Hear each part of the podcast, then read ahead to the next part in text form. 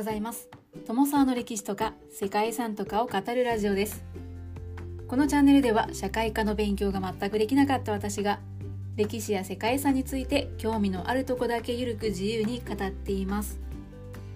本日ご紹介する世界遺産はブレナボン産業景観です。ブレナボン産業景観ですね。イギリスのウェールズ南東部にあるブレナボンの周辺には18世紀の末から19世紀にかけての産業革命時に鉄鉱石や石炭の主要産地となった痕跡を残す住居や炭鉱跡が残されています。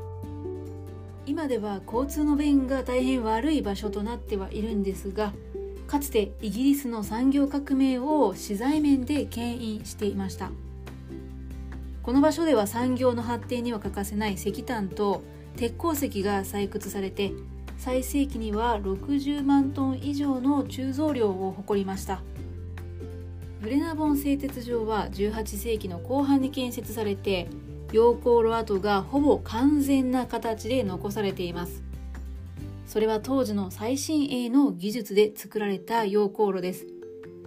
ビッグピットと呼ばれる炭鉱は1980年に閉山して3年後に一部が国立石炭博物館となっています。ブレナボンには製鉄所や炭鉱労働者の住居跡などがイギリスの他のどの炭鉱町よりもほとんど完璧に残っているという点が評価されています。ウェールズには世界遺産が6カ所ありますが産業用地として登録されているのはここだけだそうです。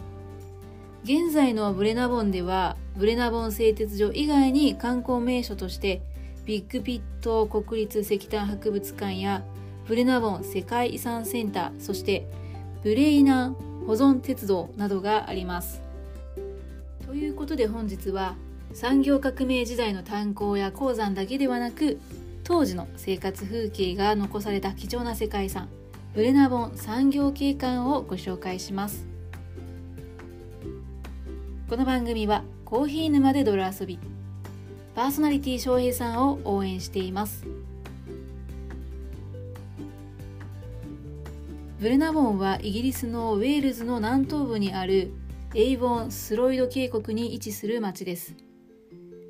資源に恵まれたブレナボンは18世紀から19世紀の産業革命時代に鉄鉱石と石炭の主要産地でもあり町は製鉄業で成長しました。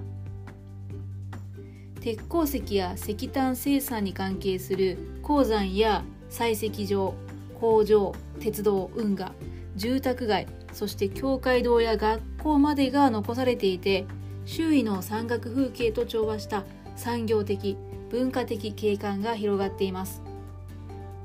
その産業景観は現在でも完全に保存されていて2000年に世界遺産に登録されました。ブレナボンでの鉄鉱石採掘の歴史は古く1675年にはすでに発掘作業が行われていたそうです。ただその頃の採掘は大規模なものではなく周辺の産地で行われていた放牧が主な産業となっていたそうです。ブレナボンは住人もまだ当時はあまり住んでいなかったそうで宝の持ち腐れといった状態が長年続いていたようです。そんなブレナボンの開発に乗り出したのがトーマス・ヒルトーマス・ホプキンスそしてベンジャミン・プラットの3名の起業家でした。1788年アーバーガベニー公爵が所有していた丘を彼らに貸し出すと3人はウェールズで2番目の大きさを誇るブレナボン製鉄所を建設しました。そして当時の最新技術などを取り入れて町は大きく発展することとなります。1789年までに蒸気機関を利用した3基の航路が稼働を開始し繁栄期を迎えることとなります。産業革命の当時鉄は最も需要のある鉱物だったので彼らの改革はその時代の後押しもあって成功したと言えます。5機の炉を稼働させた1812年には年間1万4000トンの鉄を生産する世界有数の製鉄所となりました。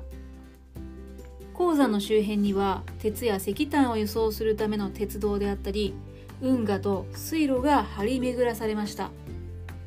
また製鉄所や鉱山採石場のそばに労働者が暮らすための住居や教会学校などが築かれ鉱山町が形成されていきました。1880年に開拓された主力港であるビッグピットは鉄鉱石だけではなく石炭の埋蔵量も豊富で石炭は燃料あるいは還元剤として使用されました。労働者は地元ウェールズのみならずイングランドやスコットランドアイルランドなどの農村から集められてフレナボンはウェールズ随一の産業都市へと発展しました。ですがそんなウェールズも1913年のピークを過ぎると急速に衰退して鉄鋼生産自体は1938年に終了しました。1947年にイギリスは石炭産業を国有化してビッグピットは拡大されたということもあったんですけれどもその後は人口も採掘量も減り続けて1980年に閉山されています。それから間もない1983年に一帯はビッグピット国立石炭博物館として公開が始まって産業都市の建造物や景観はほとんどそのまま引き継がれました。当時の炭鉱や航路もそのまま残されているので交渉や採掘現場住宅街や公共施設も現存しています。観光名所としてブレナボン世界遺産センターやビッグピット国立石炭博物館そしてブレナボン保存鉄道が人気となっています。ブレナボン世界センターは聖ペトロ教会の中にあって展示や映像を通してブレナボンの世界遺産の概要を知ることができるそうです。ビッグピット国立石炭博物館はイギリスを代表する鉱山博物館の一つとなりました。かつて本物の炭鉱であった場所を見学できるのも特徴となっています。地下90メートルの炭鉱内では当時数千人の鉱夫がどのように仕事をしていたのかというのを見ることもできるそうです。ギャラリーではバーチャル鉱夫とバーチャル炭鉱ツアーがあって CG を駆使して当時へタイムスリップするそんな体験もできるそうですね。そしてブレナボン保存鉄道なんですがイギリスの保存鉄道の中で最も高い標高を走る鉄道となっています。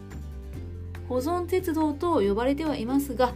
現在でも現役で活躍している蒸気機関車ということで4駅間を昔ながらの客車の列車が時速 4km というゆったりした速度で走り途中には美しい景色で有名なガーンレイクを通過するんだそうです。ブレナボンハイレベル駅には小さな博物館もあってボランティアの手によって運営維持される地元に根付いた鉄道です。そんな現在のブレナボンは観光地として充実しているといった印象なんですけれども鉱山を中心として鉄生産に関するほぼ全ての施設や設備を含んでいて19世紀の産業景観の結出した例として評価されています。実は世界遺産に登録された当時こうした特徴の多くというのは適切に保全されていなかったそうなんですがその後製鉄所やビッグピット入植地そして景観の大規模な保全作業が実施されました。こうした作業は最新の調査と保全計画の下で行われて現在はより広い景観の継続的な保護プログラムが実施されています。ただ今後は資産の本質的な価値と重要な景観が損なわれないようにさらなる新しい開発については適切な管理が課題となるようです。ということで本日は19世紀に鉄と石炭の生産でイギリス帝国を支えた鉱山都市が登録された世界遺産ブレナボン産業景観をご紹介しました最後までご清聴いただきましてありがとうございますでは皆様本日も素敵な一日をお過ごしくださいね友沢でした。